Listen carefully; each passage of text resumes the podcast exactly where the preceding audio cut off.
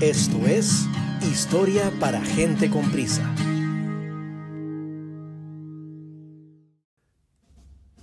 En el último cuarto del siglo XV, los reyes católicos de España, después de erradicar por completo los últimos vestigios musulmanes en Granada, vuelven su mirada a continuar la expansión marítima de sus límites para competir con sus vecinos portugueses que los habían ya aventajado por mucho en este tema.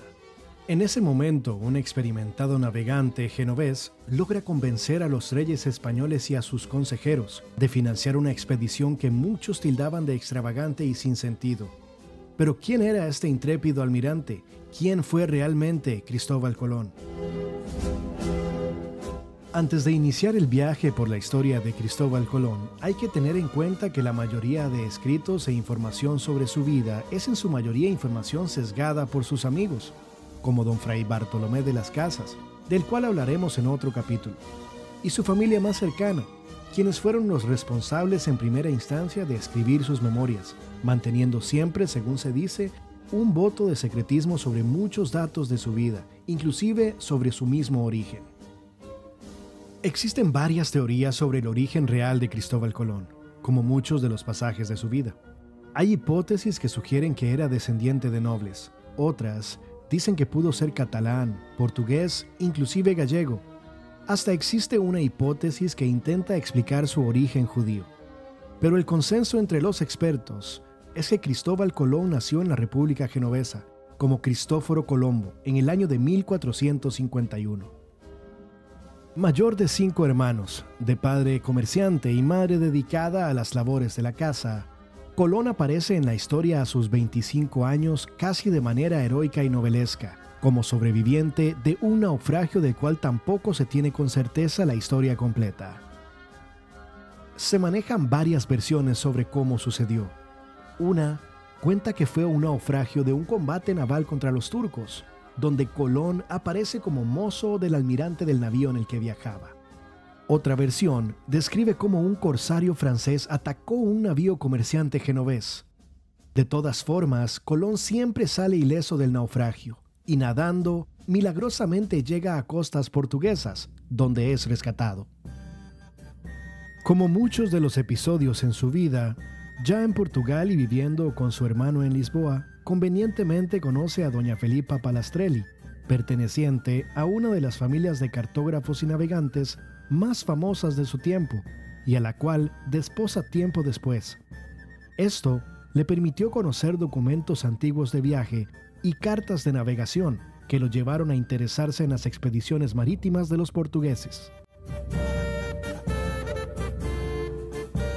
Por las relaciones y negocios de su familia política, Colón tuvo la oportunidad de embarcarse en muchos viajes por la costa occidental de África desde Madeira hasta Mauritania. Navegó por el río Senegal y Gambia, las islas de Cabo Verde, Costa de Marfil, se adentró en el reino de Benín y exploró la desembocadura del Níger y del Camerún. Al poco tiempo de casado, viaja a vivir a la isla de Porto Santo, en África, punto estratégico de navegación entre Lisboa y sus enclaves en la llamada Costa de Oro nombre que dieron los conquistadores europeos a la costa occidental del Golfo de Guinea, actualmente perteneciente a este país. Ya en Porto Santo cuenta la leyenda que un piloto al que fuertes vientos y tormentas lo llevaron a unas islas del Atlántico Occidental, llegó moribundo a Porto Santo después de este accidentado viaje y antes de morir contó a Colón lo que le había sucedido y le dio las rutas y caminos que lo habrían llevado hasta estas islas. Pero Colón hacía muchos años soñaba con navegar en dirección a Asia a través del mar océano, como se le llamaba en ese entonces. Siempre había creído que se podía llegar a las Indias por otro camino por descubrir, y esta información lo confirmaba así. Colón se percata de la valiosa información que ha recibido. Sus pensamientos se llenan de monedas de oro y se ve la necesidad de esconder ese secreto y darse a la tarea de tratar, con otros argumentos, de dar apoyo teórico a esta información para conseguir el financiamiento necesario y emprender esta aventura. A finales de 1484, Colón logra presentar su proyecto llamado Buscar el Levante por el Poniente al rey Juan II de Portugal, que pretendía llegar a las Indias, al oriente, siguiendo una ruta nunca antes probada y difícil de creer para ese tiempo, si no imposible. Pero, ¿por qué viajar a las Indias siguiendo una nueva ruta? La caída del Imperio Romano de Oriente a manos de los turcos otomanos y la toma de Constantinopla provocó un encarecimiento en el comercio entre Europa y las regiones orientales. Una nueva ruta suponía primero abaratar costos en el comercio europeo, pero riqueza para Colón y la fama que conllevaría descubrir un nuevo trayecto para el comercio europeo con Oriente. Después de revisar lo expuesto por el navegante, los expertos reunidos por el rey Juan II rápidamente desestimaron el proyecto, primero por razones técnicas y luego por razones de carácter político. Colón había pedido para sí mismo ser amo y señor de las tierras que descubriera, así como dos generaciones después de él y prácticamente un 90% de las ganancias de los reyes fueran suyas. La corona no estaba dispuesta a ceder a tan disparatadas peticiones. Además, el avasallante éxito de la expansión marítima portuguesa al momento de ser presentado el proyecto por Colón pesó en la decisión de Juan II. El año de 1485 marca un hito para la historia de Colón. A principios de ese año muere su esposa Felipa. Se dice que al dar a luz a su primer hijo Diego. Sus negocios no se encontraban bien y pierde el apoyo de su familia política. Por todo esto, huye a España con su hijo. Fue acogido por frailes franciscanos en el monasterio de la Rábida, en la frontera entre Portugal y España. Por este mismo monasterio pasarían años después el conquistador Hernán Cortés, Gonzalo de Sandoval y Francisco de Pizarro, tras la conquista del imperio azteca. Al principio, Colón fue probablemente recibido por caridad, pero luego los frailes le tomaron un cariño especial y se convirtieron en sus aliados.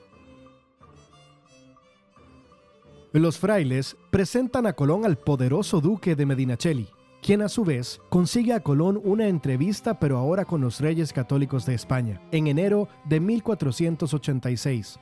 El rey, a pesar de que los expertos rechazaban el proyecto, no negó su ayuda a Colón y lo mantuvo siempre cerca, dándole pequeñas cantidades de dinero, ya que el navegante se cuidó de hacer encajar su propuesta con el clima religioso que acompañaba el fin de la reconquista afirmando que el viaje a las Indias permitiría llevar ayuda a los cristianos de aquellas tierras, trabajar por la conversión de los infieles y finalmente utilizar los beneficios económicos para financiar una cruzada que liberara a Jerusalén de los musulmanes. Pero no fue hasta el fin de la ocupación musulmana en Granada, siete años después, en enero de 1492, que los reyes deciden que España está preparada para continuar su expansión marítima en ultramar y así tratar de emular y superar a sus vecinos portugueses, escudados en argumentos teológicos, pero buscando obviamente beneficios económicos. Después de que el duque de Medinaceli y un fraile confesor de Isabel la Católica volvieran a interceder por Colón ante los reyes, se le nombra almirante del mar Océano y virrey de las nuevas tierras por descubrir, firmado así en el documento llamado las Capitulaciones de Santa Fe, donde la corona, entre comillas, aceptaba todas las peticiones absurdas de Colón. Es así como el 6 de septiembre de 1492, la flota brindada por la corona española y en parte forzosamente por la ciudad de Palos, zarpa hacia lo desconocido con 90 hombres, y al cabo de 33 días y al menos un motín, Colón llega a lo que toda su vida siguió pensando eran las Indias Orientales, pero en realidad eran tierras americanas, quedándose por aproximadamente dos meses tomando posesión de todos los nuevos territorios. Vuelve a la península ibérica en enero de 1493, encontrando muy fácilmente los vientos contraalicios que soplan desde las costas de Norteamérica hasta Europa. Esto nos hace suponer que Colón también tenía conocimiento de la ruta de regreso. Ya de vuelta en España, inicia una caravana circense hasta Barcelona, donde lo esperaban los reyes, para realzar su hazaña. Aves, objetos exóticos, aborígenes, sirvieron para impresionar a los españoles que salían a las calles para saludarle y ver lo que había encontrado en su viaje. Los reyes de España, impresionados con el espectáculo y con las riquezas que el navegante contaba exageradamente que había encontrado, confirmaron a Colón todo lo que éste había pedido al marcharse. Así como el primer viaje de Colón le trajo fama, fortuna, reconocimiento y una posición de privilegio ante la corona como experto navegante y cartógrafo, el prestigio del descubridor y almirante del mar océano no tardaría en desmoronarse a causa de su descuidada labor como virrey y gobernador de las tierras descubiertas. Durante su segundo viaje se recibieron muchas quejas de maltratos y discriminación por parte del navegante que fueron llevadas a la corte este compareció ante los reyes y ellos lo disculparon sin entrar en muchos detalles. Como premio, le encargaron un tercer viaje que resultaría letal para su reputación. Su prestigio se destruyó totalmente al no saber gobernar del todo las tierras que le habían sido concedidas y al enfrentarse en una parte a las rebeliones de los españoles que habían sido enviados por la corona para ayudarlo en el proceso de conquista de las nuevas tierras. Las quejas eran cada vez más constantes en contra de Colón, por lo que los reyes deciden enviar un juez para constatar la situación. Es entonces cuando en el año 1500 arriba a la isla La Española el juez Francisco Bobadilla, quien inmediatamente apresó a Colón y a su hermano y los envió de regreso a España con altos cargos en su contra. Antes del arresto, otra situación colaboró grandemente con la decisión de la reina de enviar por Colón a las islas. El trato hacia los indígenas de los nuevos territorios. Al principio, Colón fue benévolo y evitó abusar de su inocencia, pero en el segundo viaje, planeó hacer esclavo a cualquiera que se alzase en contra de los españoles para venderlo en Europa. En 1495 envió su primer cargamento de 300 indígenas para que un socio suyo los vendiera en Andalucía. Tres años después, en 1498, mandó cinco navíos más, repletos de esclavos para ser comerciados. La reina se apresuró a frenar esta actividad, primero reteniendo el dinero recibido por la venta de los primeros 300 esclavos, hasta que una junta decidiera si aquel tráfico era moralmente lícito. Pero en el segundo de los envíos, Isabel estalló de indignación. Ella tenía claro que los indígenas no eran enemigos de la corona y ordena que todo indígena llegado a España como esclavo sea regresado a su tierra natal. Luego de su detención en el año 1500, los reyes deciden liberarlo y le permiten organizar un cuarto viaje que ellos mismos iban a financiar. Este cuarto viaje fue una sucesión de desastres y Colón tiene que volver a Sevilla a finales de 1504. Enfermo, deprimido, en quiebra y desvalorizado por la corona. Al volver, se entera que la reina Isabel había enfermado por lo que el primero de diciembre de 1504 escribe una carta a su hijo Diego, quien ocupaba un cargo en la corte del rey, expresándole su preocupación por la salud de la reina y porque ella era la única que evitaría la pérdida de las Indias.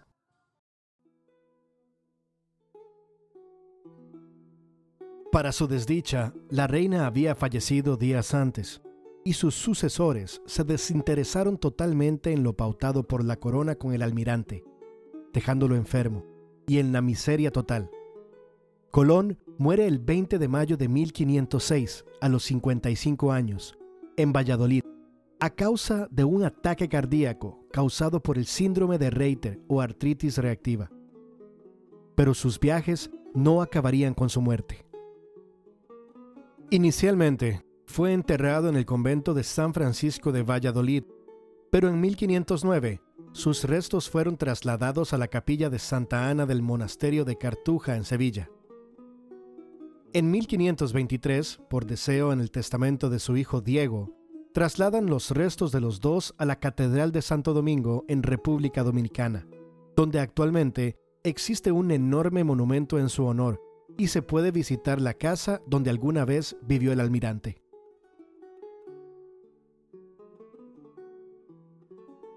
Tras la Guerra de Independencia de los franceses en 1795, sus restos se trasladan a La Habana por la cesión de la isla a Francia. ya que España estaba cediendo a Francia la parte que aún poseía de la isla La Española. Finalmente, luego de la Guerra de Independencia cubana en 1898, los restos viajan hasta Cádiz, al sur de España, en un crucero llamado Conde de Venadito, y desde ahí hasta la Catedral de Sevilla, donde reposan en un sepulcro. Nuevos contornos, nuevas tierras, nuevos horizontes para el mundo entero de sus naciones conocidas.